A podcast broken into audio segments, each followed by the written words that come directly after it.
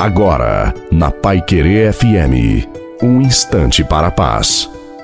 Boa noite a você, boa noite também à sua família. Coloque a água para ser abençoada no final. O grande problema que trazemos em nós é nos conformarmos com as situações que nos acontecem. Para sermos homens e mulheres vencedores, o Senhor nos faz percorrer um caminho de libertação, um caminho de salvação.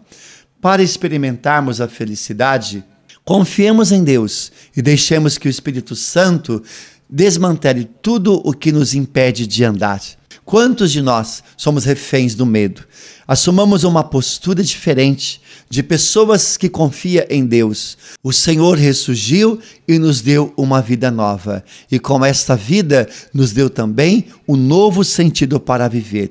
Portanto, que você viva e seja feliz, porque Deus te ama imensamente. A bênção de Deus Todo-Poderoso, Pai, Filho e Espírito Santo, desça sobre você, sobre a sua família, sobre a água e permaneça para sempre. Desejo uma santa e feliz noite a você e a sua família. Fique com Deus.